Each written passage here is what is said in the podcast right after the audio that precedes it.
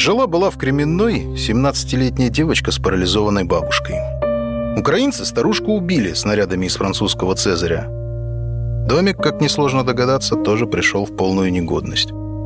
Девочка бабушку похоронила и прибилась к нашим солдатам. Помыть, постирать, покулинарить. Парни ее сами не обижали и другим не позволяли. Со временем у барышни с одним из бойцов закрутилась любовь. Роман длился ровно неделю.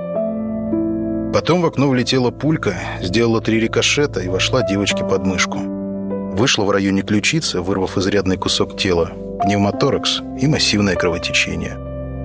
Хорошо, что кавалер барышни оказался тактическим медиком. Совершился положенные процедуры, укутал окровавленное тельце бушлатом и эвакуировал в госпиталь Луганске. Девочка выжила. Сейчас переписывается с бойцом. Изредка, когда у него связь есть. Хорошая девочка. Алины звать.